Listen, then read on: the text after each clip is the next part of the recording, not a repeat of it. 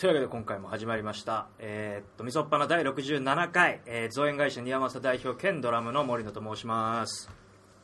肥満が止まりませんベースの小山です今日はあれなんですねあのー朝純一さんからメールがありまして、はい急な仕事のためそうですね昨日から寝てませんとはいで引き続き作業があるので、うん練習には伺えそうもありませんどうもすいませんみたいなメールがあって今日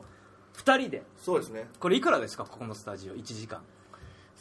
多分4000円ぐらいですか4000円ぐらいです結構するんじゃない結構する結構するスタジオに今日2人きりということであの新次君もね、はい北海道に法事のため言ってますねそうみんなあのーちょっとねあの、うん都合がつかなくてっていうことではいまあそれはしょうがないとそうです大人なんでしょうがないんですしけょうどがないです今日ねこのスタジオに来る前にはいあの突然ピンポーンってうちの家の呼び鈴が鳴ったんですようんでうちの家って、まあ、来たことあるから分かると思うんですけど、はいまあ、隣にもう一個うちの家みたいな家があるんですけどありますねでもそこの家の方が呼び鈴を鳴らしてるんですよね隣の人が隣の人がほうほうほうで隣の人っていつもははいもう一個家があるらしくて、、はいない感じなんですよ、はいまあお付き合いはなないこともないんだけどいはいなんかどうも慌ててるうんそしたらうちあのインターホンが鳴るとカメラで外の様子が映るようになるんですけど、はいはいはいただうちの左隣のお客人が鳴らしてきたんですけど、はい右隣の気のいいおばさんもちょっと出てきてるんですよはいはいはいどうしたとはいなんか騒ぎかと、はいもしかしたらクレームかと思ってはいはい子供がうるさいとかね、はいそんなの言う人たちじゃないから、うん何があったんだと思って行ったらう、ん森野さん植木屋さんですよねって言われて、お そうですねそうですってはい言ったら、まあ、ちょっとあの木がボサボサになってたから相談かなと思ったんですよはいはいそしたら蜂の巣ができちゃって そういうのってはいはい駆除とかできますかって言われてだいぶ頼む人間違えてますねで、うんあのここで一つ言いたいのがはいお客さんのところに行ってお庭で蜂の巣があった場合は駆除するんですがはい我々はあの蜂の巣を専門にはやってないやってないんですよ そりゃそうですよでも、はいお隣さんです長い付き合いですよねこれもうがそう長い付き合いにもなっていくし、はいはいでそのお隣さんの奥さんっていう方が、はいはいあのーモロッコの方なんですよモロッコの方モロッコの方珍ほうほうしほいうであまり日本語も喋れなくてフランス語がメインなんですよねおーでうんちょっとこうパニックになってるんですよね蜂の姿蜂の姿と底辺だとそう、うんで私今日来たみたいなこのラフなこう短パンに T シャツという格好で対応したんですけどもえ取ってきたってこともうこれははい一肌脱ぐしかねえだろっていうことになってうんまず蜂っていうのは ご存知の通りはい女王蜂から生まれるんですよはいね、はいで女王蜂の言うことだけ聞くんですよはい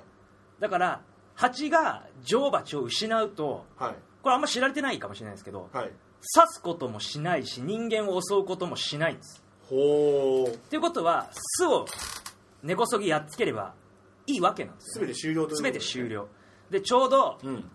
私の家のベランダうん隣の家も同じ高さにベランダがあってその軒下に、うんまあ蜂の巣があるわけですよちなみにそれ何鉢ですか足長鉢です足長鉢あ結構危険だねえ去年ね僕あの3回刺されてますけどはあのー痛いんですよねい痛いですでねもしあのアレルギーがある人だと一度に2回刺されたりとかするとああ食症状そうアナフィラキシーショックで死ぬ可能性もあるような結構なはいはいはいはい強めの蜂なんですけど、はいはい今日幸運なことにはい天気悪いじゃないですかはい蜂の巣退治の鉄則としてはい一番は夜とか雨の日なんですよ、すごいですねあたなんでかっていう と蜂がうん活動を休止してるからはあ今日はちょっとそうそうや休日ねそうそうであの割に湿度も高いとはい蜂動かないんで、はあそうなってくると蜂が巣の周りにこうみんないるわけですよはいはいはい遠くに離れてあのブンブン活発に飛び回ってるわけじゃないんでチャンスとチャンスはいあの割にね元気な蜂がうんあの外に餌を取りに散ってる晴れた日なんかは危ないすぐ戻ってきますからあいつらなるほどね蜂のダンスで呼びそ寄うせそられうるわけそでうすそねうそうそれでまあじゃあ今日チャンスなんでやっちゃいますかって言って、うんいつもの植木屋のユニフォームに着替え着替えたんだよそうでは万が一あの、はいスタジオに来る前に刺されて、いまあなんてことないんですけど、はい刺されるとちょっと気持ちが沈むんででテンションがそうそうそうテンション下がるんではいそれがないように、はいはいまあ、いつもきあの羽織ってたね冬場は羽織ってる厚手のスウェットパーカーをはい羽織り、暑いねでちょっと踏み台を持って上に上がりーうんそれであれですよあの蜂の駆除業者も使っているはいあの蜂の巣を蜂を一気に殺してしまう殺虫剤を持ってんだやっぱそういうのちゃんといや僕はちょっとあの段取りしてなかったんですけど、いはい家に緊張炉あったなと思ったんですけど、はいはいそれもなかったんで、はいはいただ隣の奥さんがその、はい蜂の巣ができた当事者じゃない右隣の奥さんがそれを持ってて、これ使ってみたいこれ使ってみたいなはいはい出るからまだうんあこれあったら楽勝ですとうんうんで出て蜂がうんって思う間にそれをかけると思うじゃないですかはいビニールかけるんですよねまずで、はい初めに俺たちね至近距離の場合は、はいビニールかぶして蜂の巣を持ってうん引っ張っちゃうんですよバリッとねバリッとあーそれ白尾さんがテレビで見る白尾さんがやるとはい大変なことになるんで、はいここで言うとなんかお前素人じゃねえのかって思われるんですけど、うんまあ経験は他の人より多いんではいはいであの一気にそれを吹きかけるんですけど、はいはい今の蜂の巣をあ蜂を殺す緊張ルとかって、はいあれってね呼吸を止めるんですよ蜂のはいはい一応虫も呼吸してるんではいはいちょっとかかっただけで呼吸が止まるんで苦しいとあの、ね、反撃もできないで落ちますからねなるほだからそれをは一吹きして、うんもうあの巣を守って巣にぶら下がってた蜂はそれで即死ですなるほどでその後蜂の巣をうん慎重に取り外し、はいはい中にもシューッとかけて、はいはい口をきっちり縛って、はい何回か踏んで女王アリを倒して、はいはいそうするとね面白いことに蜂って右往左往するだけなんですよああもうなどうしていいかわからどなうしていいか分かんなくなるから、うんそれで事なきを得てやっつけていくわけですねだからそれがねちょうど今日2時からだったんで、えっとね12時45分ぐらいの出来事ですね結構タイムリーでよ結構タイムリーな出来事やっつけてからじゃあちょっとお父さんスタジオ行ってくるよとそうそうそうそういでやねそう子供寝てたんですけど、はいやっぱその騒動があったんで、はい一旦起きたんですよ でまた寝かしてから、はいはいまあ、このスタジオにやってきたと僕もねはいちょっと最近じゃあ2人でラジオやるのも久々なんでねそうなんですよ今日2人なんですよね僕なんてねはいもう随分チャリンコしか趣味がないわけですよいやもう随分手をかけられてますよねそうあのチャリンコそして最近じゃあ体力も上がってきて、はいまあ、僕会社まではい片道8キロ、 8キロはいはいえー時間にしてトータルタイム20分弱ぐらいかな20分ぐらい、はいはいはいはいで家の前から会社の前まで着くんですよもうドア2ってことですねほぼそうですドアトゥードアで、はいでそれが行きでで帰りもまあ普通にもちろん8キロじゃん8キロなんですうよ、んはいなんですけど、はい遠回りして帰るとあ言ってましたねこの間ねはでノーマル遠回りっていう僕の中で道がありいまはいして、はいはいはいそれは17キロなんですよあ約倍走るってことですねそうですね、はいまあその道を言うとあれなんで、はいまあ、大体でも甲州街道を通るんですよ、はいはいはいはいバボはいーンはっいてあ一回北に振るってことそうですあねの、はい渋谷の方から、はいあの洋画まで帰ってくるんですよねはいはいはいはいはいなんで246だと8キロねはい直線でねでそれをちょっと回って甲州街道からカンパチで行くと17キロあそんなに違うんですかやっぱりそうなんですはいはいはいはいでもちょっとそれもつまらなくなってきたら体力も上がはっいてはいきて、はいはいはいはいで30キロは帰り走りたいんじゃないか俺はとおい約4倍ですね4倍です4倍にチャレンジはいはいで1回目チャレンジした時が、はい早稲田通りおっとはい山手通りから早稲田通りはいはいはいはいはいってビューって言ったらでも僕結構道迷うんですけど、はいはい迷って中野の駅の方を向かわないで、はいなんか途中でまた甲州戻したんですよ、はいはいはいはいそんでまあ普通に帰ったら、はい20キロちょいだったかなはいはいはちょっとこれ物足りねえぞといはいはいはいはいはいで今度は最近のはい遠回りっていうのは、はい約30キロなんですけど、はい。し目白通りです目白通りまで。うちの近所ですよ、それ。あなたの家を肩からかすめるんですあ、そうなのとつまりほとんどかすめていって、だから大きい声で呼んでもらったらもしかしたら気づくかもしれないですけど。はい。目白通りずーっと行って、はカンパチ出るんですけど、は目白通りかはらいカンパチ出て、カンパチ出ていくと、あのはい代々木の駅のところってい。はいはいはいはいはい。あれチャリンコじゃ越しちゃいけないんですよ列強は、あ、ダメです、ね。マークありますよねあの、あれですね。あの、片側一車線ずつの、あの、そうそうそうそう鉄道だけを越えるやつです。そあれ悲願だったんですよ。練馬区民の。カンパチが混むからこれをねはいはいはい。うであれをいいけないからチャリンコで、は代々木のところちょっとなんか路地入ってわーって行かなきゃいけないからい面倒くさいと、はいはちょっとわかるかなこれ聞いてい。わかるわかるるわかる。人なので目白通りから、はい。あのそのカンパチ1個手前なんだっけえーっと阿佐ヶ谷の駅の前中杉通りですそうね中杉通りを入ってはいはいはビューンと下まで降りてっていはい新青梅ないし青梅街道まで戻ってまたはいカンパチに出るっていうねあれですよちなみにはいあのーその道もう結構なアップダウンあるはずなんですけどまあまあですまあまあです大丈夫なんですかねそうでそんなことを繰り返してて、はい先週とかははい120キロぐらい走ったのかなえ週でっ週でてことは大体まあ平均20キロずつぐらい走ってるそうそうそうで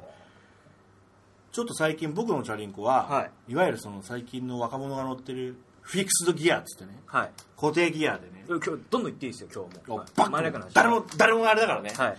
ちゃちゃ入れないからね、はいこうバックもできるチャリンコなんですけどこれでそもそもはい30キロとか走るやつあんまいないのよ大体ロードレーサーみたいなロードのやつなはんでいすよ、はいでも俺はそれでチャリンコ乗り始めたんだけどやっぱ走るのは楽しくなっちゃってはい長距離走ってるんだけど、はいこの間も新人地まで行ったしね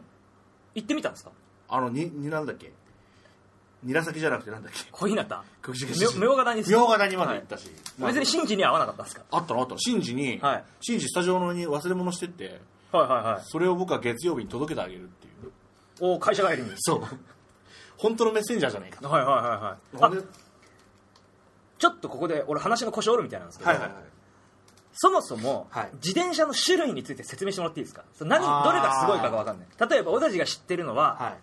ママチャリママチャリね普通のママチャリですね、はいで電動アシスト付き自転車自転車はいあと、まあ、メジャーなところで言うとマウンテンバイマウンテンバイクほうほうクで BMX そうねでそのくわあのクラス分けっていうかあのカテゴライズぐらい分かるんですけど、はいでロードレーサーってのがあるんですよねいわゆるそのよくヘルメットアはいはいはいはいーモンドみたいなヘルメットかぶってサングラスしてさそれ競輪の人たちが走ってるのとは違うんですか競輪の人たちのは違うのそれはロードっていうのは本当にそのツール・ド・フランスとほうほうほうかほうなんとかで使はいはいうはいこの要はドロップハンドルでしょはいはいはいはい、まあ、固定ギアもそうなんだけどそれでこう、ブレーキがついてギアがガチャガチャガチャってついてるやつですよね、最近はあれ電動なんですよね DI2 って言ってカチッてスイッチを入れると電動でギアを変えるっていうあ今あれですよ あのちょっとあの昔高い車で流行ったあのハンドルのところでちょっとシフトチェンジができるみみたたいいななやのつが、はい、今は電動でチャリンコもついて自る転車高いんですよねはいはいはいはいっていうのはロードレーサーとにかはくいまあ100キロ走っちゃったりとかそういう人たちはいはいはいはいで最近ちょっと若者のこの7年ぐらいでムーブメントになってるのがはい、はい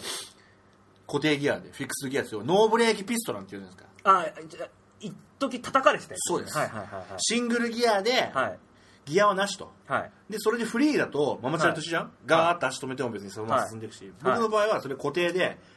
とつまりつまり足を回し続けなきゃいけないんですよおー下りでも上りでも足を回し続けるはいははいはいはいよくあの自転車やる人いはいがはいあのー言うじゃないですかあの何十キロ巡航を目指すとか言うじゃないですそうですそうですでロードの基本のチャリンコだとかはい30キロ巡航をまず目指しましょうみたいなああことなんですよはいはい要はだから原チャリが法廷で出していいですいい速度ぐらいですはいはいはいで僕はまあ固定ギアってやつなんで、はいちゃんとブレーキを両方つけて、はいちょっと見た目的にはなんちミーハーだなみたいなはいは見た目的な感じなんですけど、いはいはい昨日はい僕あの長距離休みの日走るのが好きではいただ走るにしても、はい何をしに行くかがポイントなんですよまあそれが前前回ぐらいにあったそのノスタルジーな雰囲気を楽しむとかそうそうそうそう、はいはいはいはいはいで乗り始めて長距離乗るようになったばっかしの時には、はい羽田空港がちょっと流行ったんですよ僕の中で、あー結構達成感もあるしねはいはいはいはい羽田空港あと川崎方面なんで、はい川崎大使ねはいはいはいあとそのあの多摩川サイクリングロードっていうのがあるんで、はいはいそれであの僕が昔住んでたフッサまで行っちゃうとかねあ多摩川で行けますからね事けます実上行けますよねあれは東西走ってますからでそれが、はい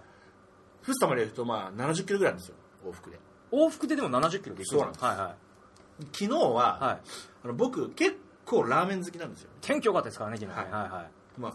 ちょっと手がこの両方ゴルフ焼けみたいになってるんですけど確かに、はい、俺も相当焼けて手るの甲のこの丸いのあがねあのあれねグローブねグローブはいはいはい半端ねえなでいつもははい背中に背負うんですよカバンをちょっとやっぱ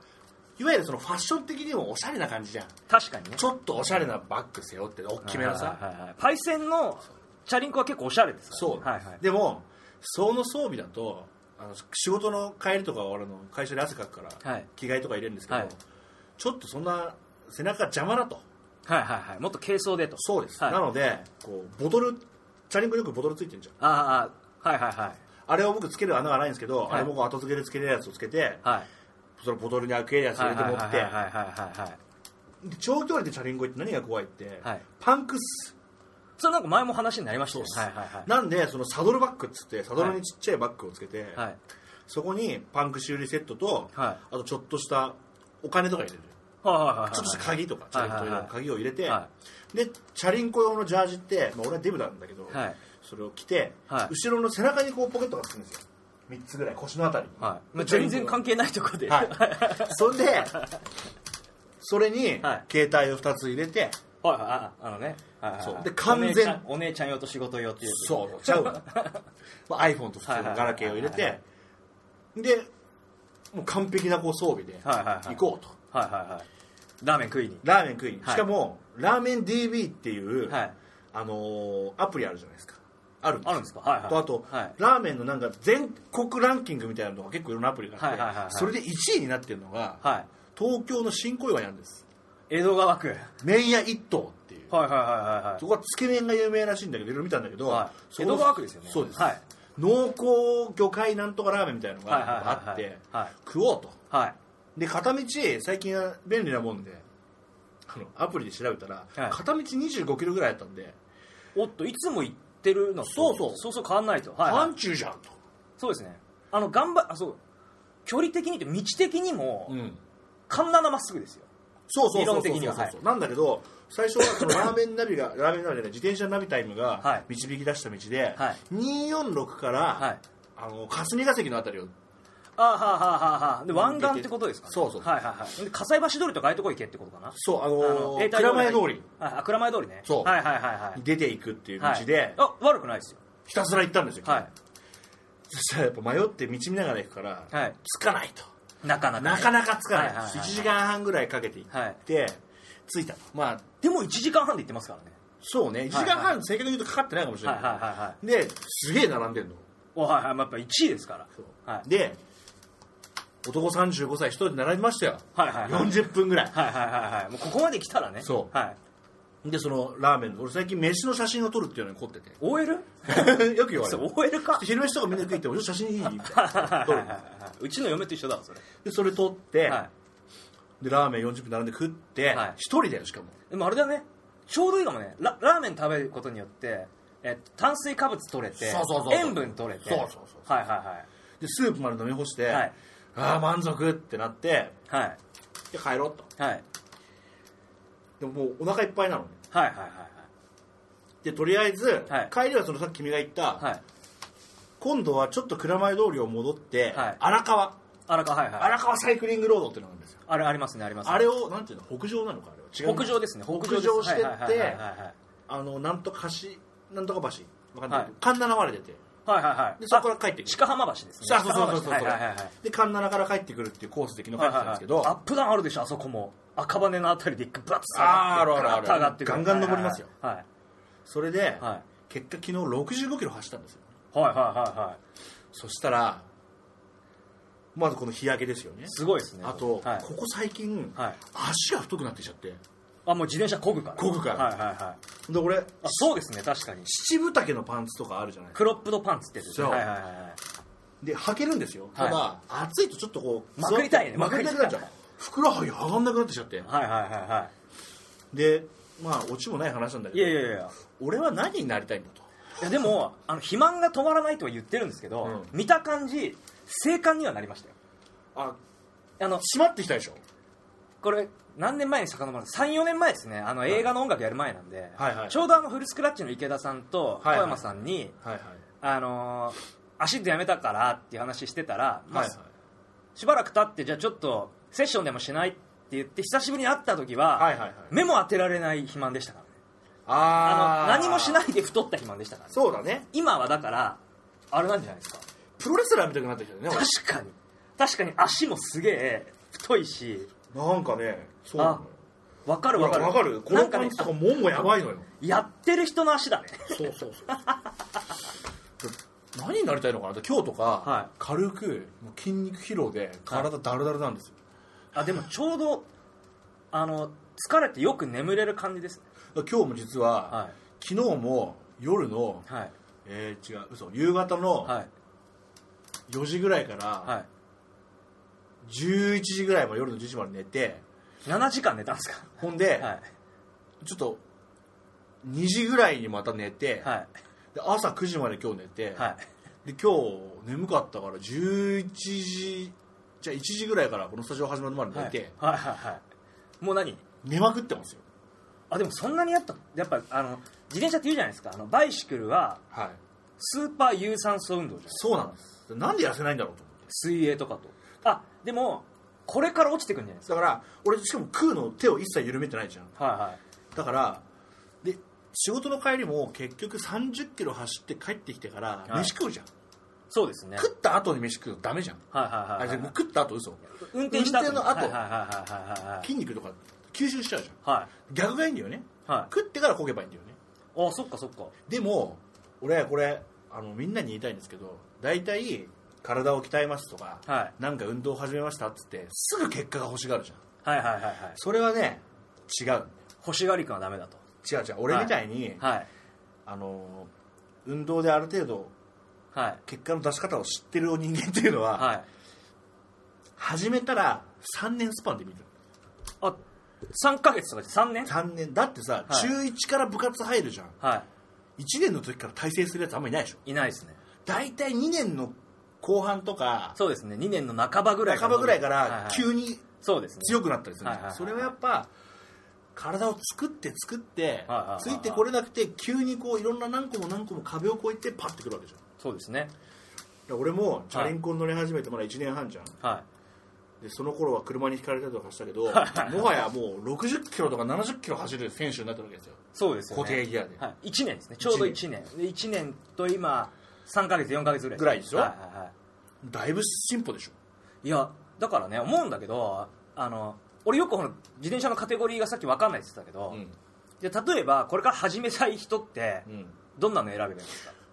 何でもいいじゃないですかクロスバイクってのもあるんだけど、はそのよく通勤には持ってこいみたいなやつね、はいはい大体10万円前後でギアがついてんだけど、はいドロップハンドルじゃなくてこうなんつうの一文字的なハンドル,、はいはいはいはいハンドルで楽なポジションで乗れますよみたい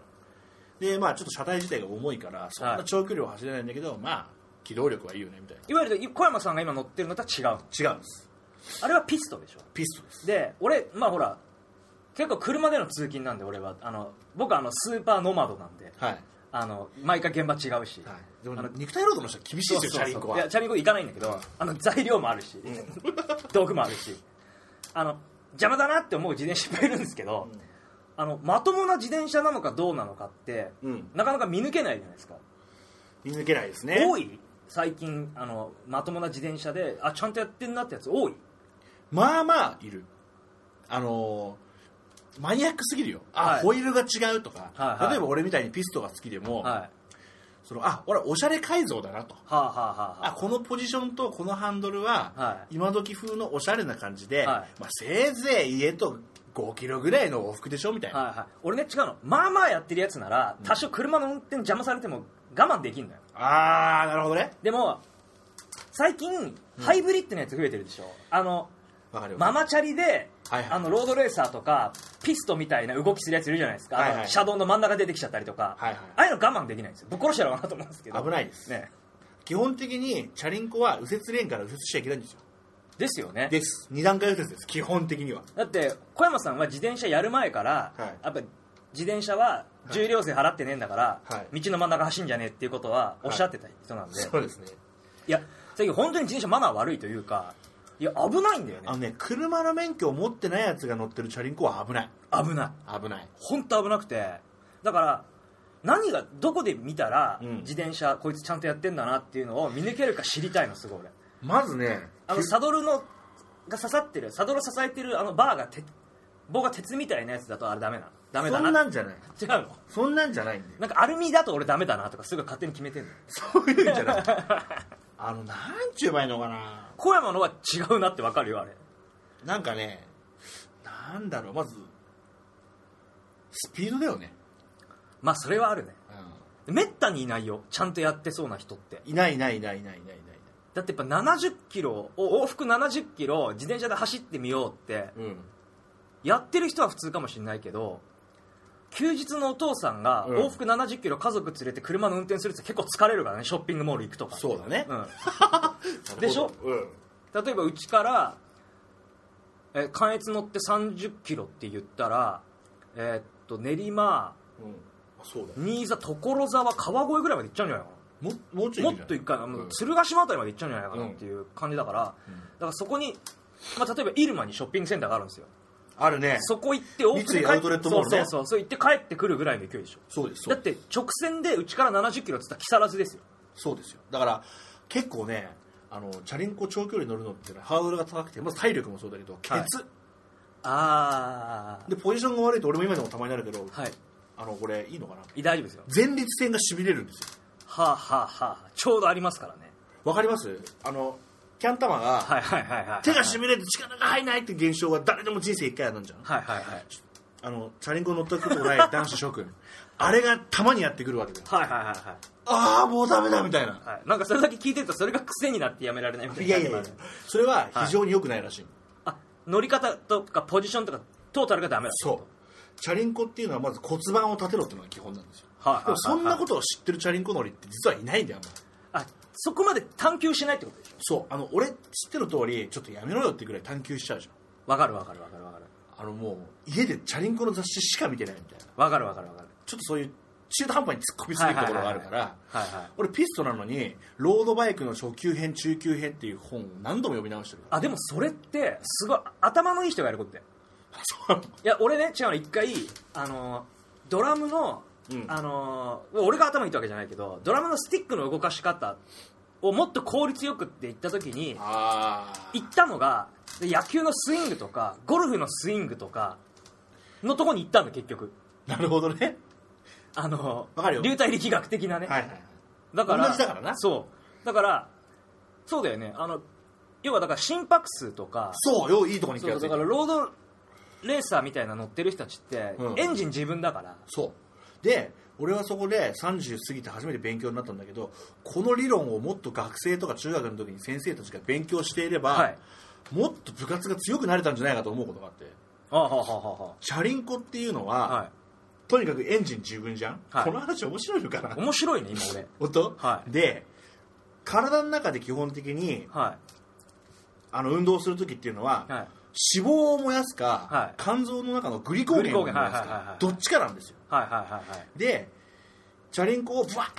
超漕いでる場合っていうのはグリコーゲンがガンガン燃えるじゃん、はいほんででも肝臓の中のグリコーゲンで空っぽになるじゃん、はいそうするとハンガーノックっつって動けなくなる俺一回なったことあるはいはいはいはいあ言ってましたねでそれまた炭水化物取ったりして回復しなきゃいけない回復しなきゃいけない炭水化物とかあとその糖分だ糖分からだねオレンジジュースとはいはいかはい飲まなきゃいけないんだけど、それを脂肪とはいはいグリコーゲンを上手に燃やしながら動くと長距離100キロ200キロ走れるわけじゃんツーストみたいなもんですねそうっていうの が、えっとねなんだっけな自分の年齢によっての心拍数からマイナスなんか計算方法があるんだよはいはいはいはいはいつつまりあー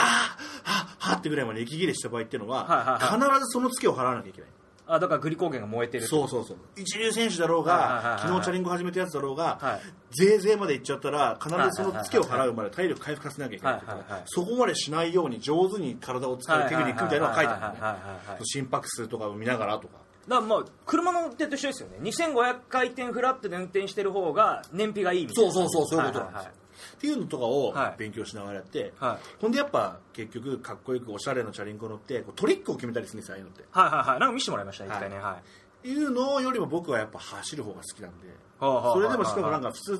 固定では走れないんだけど、はい俺はとりあえずもう1年ぐらいははい体を鍛えるために固定でやって固定でやってはい満を持してロードに移動しようかなとあれじゃないですかあのー「ドラゴンボール」であのーしばらくあのー重い道着を着てそう過ごしてたそうそうそうそう空気が薄いところで過ごしてたみたいな感じですねそうなんだけど多分本当にチャリンコ好きな人に言わせると最初からロードにしろって多分言われるんだよねあーまあロードになるとお値段もガクンと上がるんですかピンキリですあそうなんだはいでもねなんだろうなあのどっちでもいいかなと思って正直そんなにロードにじゃあ買い替えてさはいはい俺今欲しいなと思ってるのも30万ぐらいするわけですよはそれに乗っていはいはい何になりたいのかな俺みたいないいじゃないですか趣味でしょそうそんなこと言ったらじゃあまた全く一緒で、うんだってあの俺もすごいその釣りが好きで、うんうんいろいろわ分かれてるわけですよだから船ではい餌で釣りに行く、はいみんなが思ってるいわゆるちょっとかっこ悪い釣りはいはいプラスあのちょっと渋めのうん年代物のリールとか使って、うんあのこうあえてうん今の例えば僕がちょこっと行こうと思うのは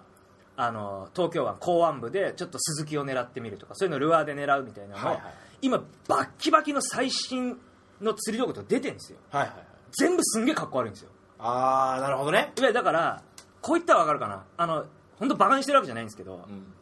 レーサーレプリカントよりははいアメリカのバイクの方が僕は好きなんですよあいやもうだからね趣味嗜好があるからねそうそうそうそう俺もチャリもそうなんだよねだからすっげえピーキーのうん今の最先端のうんものよりはちょっとやっぱあのタイムレスなだからさ、はいあのなんだろう森野君が今日履いてるみたいな、はいオレンジの短パンが似合う釣りと、はいあのベストががっちり似合う釣りとかあるじゃないでしかも結構ね釣りやってる人でかっこいい人もいるんですよ服とかにも気使ってて若い子でね特にルアーなんかはおうおうおうけどなんか釣り道具とかがかっこ悪いんですよなるほどなねんかもうレーサーみたいな今っぽいなんかこうわかるわかるわかる僕は台場の文字変わっちゃったしねそうそう そう僕はとにかくその昔のバタ臭いあのアメリカンなとかちなょるほどっとヨーロッパのスウェーデンのあの今も変わらず作り続けられてるんですよスウェーデンのリールなんつうのはフライみたいなねそうそうああいうのがかっこいいなと思う人なんでははああいうのでやりたいんですけど、まあ、いかんせん今のものに比べたら飛距離が出ないとかあーあるんですよでもやっぱりそれで釣りたいとなるほどだね、から同じですよあの家帰って、うんあのルアーだったらルアーの本ばっかり読んでるわけじゃないんですようん絶対にやらないけど、うんあのもうこう北島三郎みたいなあの土建屋の親方みたいな人がヘルメットかぶって磯に上がって、はいはいあのピンを打って竿を固定して石台を狙うみたいなのもすごいなんかやりたくはねえけど見てるのは好きなんですよねわかるわかるわかるわかるだからそれってみんなもっとそういう趣味持った方がいいと思うんですよだから何になりたいかじゃなくてこだわればいいんじゃもなういそうだから今だからこだわりない人ってちょっと多いけあーおど金かかるよでもいいんですよいくらチャリかとはいえけるいやガンガンかけるんですよ俺服もすごいこだわりあるんであーそうだねもうあの落とせなくなっちゃってだから そのわかるわかるわかる自分のライン一定のレベルを 落としてないでしょ洋服だからそのこれはポロじゃないとダメとかはいはいこれ WRL じゃなきゃダメだとかこれはこのメーカーじゃなきゃダメだっていうのがあるんですよもうあー冬だいはぶうるさいおじさんになってきたねそう冬は絶対このもうフィルソンを着るとか、うんでも大体片手ぐらいかかるんですよね、かかるねうん、WRL なんていくとやっぱ片手なんですよねだからリーバイスもヴィンテージクロージングがいいんだってなるとやっぱ片手なんですよでも落とせないんですよもう今更だいぶ金かかるねだからサンダルも最低でもビルケンだからもう落とせないんですもはいはいうビルケンぐらいだったら買えるんですけど、まあでも ABC マートで安いからねそうそうそうそれがもうなんかこだわりだろうと30過ぎた男のこだわりってもうそこにしかないんですよでもねチャリンコもそうなんだけどやっぱいいパーツはいいんだよ俺もね小山さんのチャリンコはシンプルでかっこいいと思うのね、でしょでロードの人たちのうんあのほら全然いいんだよあでもなんかすごいあのジャージみたいな着てるじゃないそうじゃあ俺ねあれあれすんげえかっこ悪いじゃないですかあれななんかないのなんかもっとどうにかなんないのなんかあーそこはね本当僕もねロードに踏み切れない理由はそのファッションの部分なんですよねで一個だから釣りでもそうなんだけど、ん最新鋭のものでも、うんデザインをちょっと変えたら俺いけるんですよちょっと昔の竿の雰囲気でちょっと竿作るとか、はいはいはいまあそれすごくニッチなのかもしれないけど、うんおいおい僕はもうそういうことを提案していける人になりたいです最終的に自分がよきゃいいやみたいなそうなっちでゃきっとそう思ってる人も多分いるんですよういっぱいいてだから音楽もそううんうんだから音楽でも俺好きなのはうんいわゆるその今のヒップホップの前世のエレクトロもかっこいいと思うんですよはいはいあのでもやっぱりそのタイムレスなものっていうんですか、あの時代を経ても変わらないもの、うんおそらく今のエレクトロみたいなのって10年後はまたくるっと回ってあかっこよかったね昔かっこいいことやってたんだとかってあるかもしれないけど、うんうん80年代のムーブメントとかもちょっとあ今 80s かっこいいじゃんとかってあるかもしれないけど、うんうんそれはやっぱ今風にアレンジしてるからだと思うんですけど、うんでもやっぱ60年代70年代の頃に構築された、例えばほらあのちょっと古い話になるけどルーツがあのジョン・レジェンドとやったのってあの辺の頃のうんうん友人マクダニエルとかああいう人たちのオマージュも含まれてるわけだから、うんでもあの頃の手法は一つも色あせないじゃないですか何年経っても色あせないことをうんやりたいんで、うんやっぱだからブラックコンテンポラリーみたいなバックでちょっとこういう、そうです今ねっぽい新しいことやりたいだからバッドラムだって例えば今 DTM 全盛なんでうんもうおそらく最後の砦でジャズもきっともうインタープレイももしかしたらコンピューターがさまざまなパターンの中から繰り出してでもどうなんですかね例えば、はいマスコミュニケーションって怖いもので、はい今の音楽シーンっていうのは、はい変な話ですよ、はい例えば日本で行われてるジャズでジャズじゃない行われてる音楽と言われるもののお金の動きがはい100だとするじゃないですか、はい果たして、はい今それがエレクトロミュージックというか DTM が全盛になってきて、100だったものが120になってるのか、はいそれが80になってしまって実はそのうちの30%がそれなのかそうだねそういう見方じゃないですか、はいはいはいこはの間ちょっとテレビを見て、いはい平成と昭和の売れた曲、アイドルが売った枚数のランキングみたいなのをやってたんですけど、はい明らかに昭和の方が売れてるわけじゃないですかまあねあのインターネットの普及っていうのもあると思うんですけどつまりさっきもちょっとスタジオの前に森田君と話したんですけどやっぱなんていうのかなリリースして、うん販売枚数なんぼで勝負してた時代じゃなくなってきてるんだよね、はいはいはい今きっとね、はいはその場合って昔からジャズでオリコンに入ってくるやつなんて日本にいないじゃんいいないですねということはジャズ畑とかっていうのははい良くも悪くもというか僕が言うような偉そうなことじゃないですけど、昔から動いてるお金ってそんなに変わってなくてしっかりとした何かがあるんじゃないあるそれはあると思うだってもう、はいブルースとかねそうしっかりした技術とかさ、はいないとで上に上がれないところじゃんはいはいはいそこはいだからそのニューヨークとか行ってもさ絶は対いジャズクラブはあるしさ、はいジャズの一流の人っていうのは常に生まれてくるわけじゃん確かにねちょっと形は今の服に変わってくるけどさ、そういうなんだろうな日本人ってそこまで音楽好きな人っているのかな、でもね俺ねやっぱその昔のものが売れてたって言うんだけど、うんやっぱね手間暇がかかってたと思うんですよはいはいそれは確かにあの偏りもあったと思うよあの一部のミュージシャンがすごい忙しかったりとか、うんうんでも動いてた人間の数が、うん今もう大して変わんないかもしれないけどベクトルが一緒ちょっと違っていっぱいいろんな人がねうん例えばちょっとここにアコーディオンが欲しいけどお前ちょっと弾いてよとか、はいパソコンからちょっと拾ってきてよじゃないじゃないですか、うんなんとかさん呼ぼうぜってなるわけじゃないですか、はいちょっとした一節でもそうねでベースはあの人が絶対いいとうんでピアノはあの人が絶対いいと、んドラマは絶対あの人がいいんだっていう、一個一個なんかちょっと織り込まれてるようなはいはいだからきっとで再生するソフトだってうんレコードより絶対 CD の方がいいわけだし,んし、その CD よりもっとねあのハイスペックなメディアもあるわけじゃないですか、はいそうじゃないにもかかわらずあんだけ売れてたっていうのは、うんまあ俺たち社会科学者じゃないからさ分かんないけど、うん他に思考が増えたからっていうのもあるかもしれないけどでも必ず今映画にだって音楽あるしゲームにだって音楽あるし、うんだから俺明らかにやっぱり音楽を作るペースが速くなりすぎてそうねどんどんどんどん、だから来週はあのどうなるか分かんないけどまた順次とか新次がいるとこでなんか最近ちょっと真面目な話してなかったんだけど、はいまあまあ自分たちに関わりあるところで言うとその音楽がの違法ダウンロード音楽だけじゃないけど刑事罰化されたじゃないですか、ああはいはい俺ツイートもしたんですけど、はいあれ公聴会っつって呼ばれたやつって、うん全員あっち側なんですよ音楽家とか、うんクリエイターかもってるやつだけなんですよねああアメリカで昔なんだっけフランク・ザッパとかが出たのとは違うとそうそうそうだからいやなんかこういいじゃないですかミュユーミンとかに聞きゃいいじゃんとかって思うそうだよねそうどう思いますか小田和正とかさそうそうそうそうそう俺ねだからねミュージシャンも悪いと思うんだうんうんあの売れる売れないとか自分たちが作った子供のような魂の作品を、うんあまりにも簡単にその日本が作り上げてきたシステムで売れる売れない丸投げしちゃってるわけじゃないですか、うんだって刑事罰ダウンロードの刑事罰で得するとこなんてジャスラックぐらいしかないですからねみんなそのジャスラックのなんでジャスラックに守ってもらわなきゃいけないのかっていうことすら分かんないんですよ僕は独禁法で昔揉めたりしたもんねで今回あれですよ独禁法の疑いがああるって言って公正取引委員会がうんストップかけてたのにうん異例のですよ異例のやっぱ独禁法じゃなかったねってなったんですようんだからその人が魂込めて作った作品さえも全く関係ない人がこう食い物にしちゃってるっていうわかんないですよ、そのいやジャスラックがいるから俺たちの著作権守られてんだよって言って違うんですよ著作権とか著作物守るのは、うんジャスラックじゃないんですよ、うんてめえなんですようんアメリカみたいにそういうありますよユユニティはあそこありますけど、でもメタリカ自体が、うんお前パクっただろって言ったらちゃんと代理人立てて戦うわけじゃないですか、うんそういう文化がないんですよだからズブズブでレコード会社およびその音楽使用料うんとは著作権を守るという名目でできてるジャスラックがうん利益を吸い上げて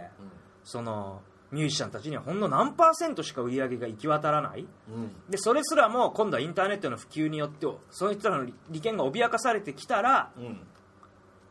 じゃあ今度自分たちの飯の種であるうんクリエイターの意見を聞くわけじゃなくて国も結局はクリエイターを囲ってる側うんのレコード会社の関係者からしか意見を聞かないもしくは弁護士だよね反対か派からの意見反対派の意見って弁護士サラリーマン気質なのかもね日本の方がないやーもう本当にひどいですよあの利権の、利権の温床なんだろうね、うんあの本当にミュージシャンの人って俺俺たち今ほらそういうコンテキストから外れてるじゃないですかあのはいレコード会社で CD 売ってもらってとかっていううんで制作会社からお金が出ててとかうんなんかもっともっと本当は自分が作った作品が自分たちの生活に直結するように自分たちが強く意識を持たなきゃいけなかったのにでなんかさ日本のさミュージシャンとかってさちょっと両極端で俺が知ってる畑だけの話かもしれないけどさ、うんミュージシャンは曲を作っていい音楽やってればお金のこととかしの話をしたらなんかいけないみたいなそ風うそ潮うがありませんかありますありますありますそれはどうなんだろうっていうねそうそううそれって会社に代入するとさ会社が本当に儲かるためだしさ、儲かって本当に利益を得てる方法は見ないでただ雇われてるかそうら、そう生生ききてていいくくことやってますみたいな生きていくことを放棄してるようにしか俺見えないんですうんだから僕は重力と罰っていうこの音楽活動をささやかながら本当にいい人たちとやらせてもらってる中ででも最終目的はこれをお金にしていこうと思うんですようんうんそれは絶対的に今これを聞いてくださってるあのささやかな人数かもしれないけどうんそういう人たちの期待を裏切らない形でそうですねそういやもうもう明言するというかうん僕たちはもうだからその前から言ってたの著作権云々じゃねえとうんその第三次収入じゃねえとうん作ったものを売るときにお金いただくけどその後は別にご自由にどうぞで俺はいいと思ってるんですうんあの、まあ、メンバーのコンセンサスが全部取れてるわけじゃないからあんまり明言は避けるけどでも少なくともあの今の違法ダウンロードが刑事罰を課せられるんであれば、やっぱりミュージシャンなり売り手側もそのおそらく買い手は萎縮すると思うんですようんうんだってもうはっきり言ってあれと一緒ですよあのちょっと危ない薬物取り扱ってんのと変わんないと思いますあよーその買ってきた CD を自分のパソコンに入れて、うん万が一それが流出しちゃったらもう君ダメだよって話だもんねそんなものやばくて扱えないからうんそれはもう多少もしね僕は絶対なんないと思うあのレコード会社もミュージシャンも潤わないと思うよ、うん余計俺経費かさむだけだと思うけど、もしこれを自分そのレコード会社および売り手側がうん熱烈なロビーイングでこれを通してうんたんであればじゃあそういうことがありながらも CD を買おうとかミュージシャンを応援しようって人いっぱいいるんだからそういう人たちに絶対その法律に引っかかってその人たちが痛い思いをしないような方法を俺はちゃんと提示するべきだと思うんだよまあちょっともうちょっと時間がかかりますよねかかるいずれにしてもねいずれにしてもかかるけど俺ねこれはちょっとねずっと言い言いたかったっていうかうまく言葉にまとめられなかったけどあまり口が立つ方ではないだからちょっとでもニュアンス分かってもらえるだからまたみんながいる時にこの話しようかなと思うんでそうだねあと一個最後に言いたいのは、あのレバ刺しを加熱して食うか、あのー刺身で食うかをう自分たちで決められない社会って本当に怖いって思わないとんやばい知らないよ俺でもレバ的っていうふう俺さいろんな方法でさ、レバ刺し出てくるんじゃないかと思っていやもうもう生で出すってんだけど、うん焼いてくださいねさあっていう体で出したりとかねでそれに対しても悪質であれば取り締まるっつってんだよね懲役2年以下とかって言ってんじゃん2年以上とかってなんか言ってんじゃん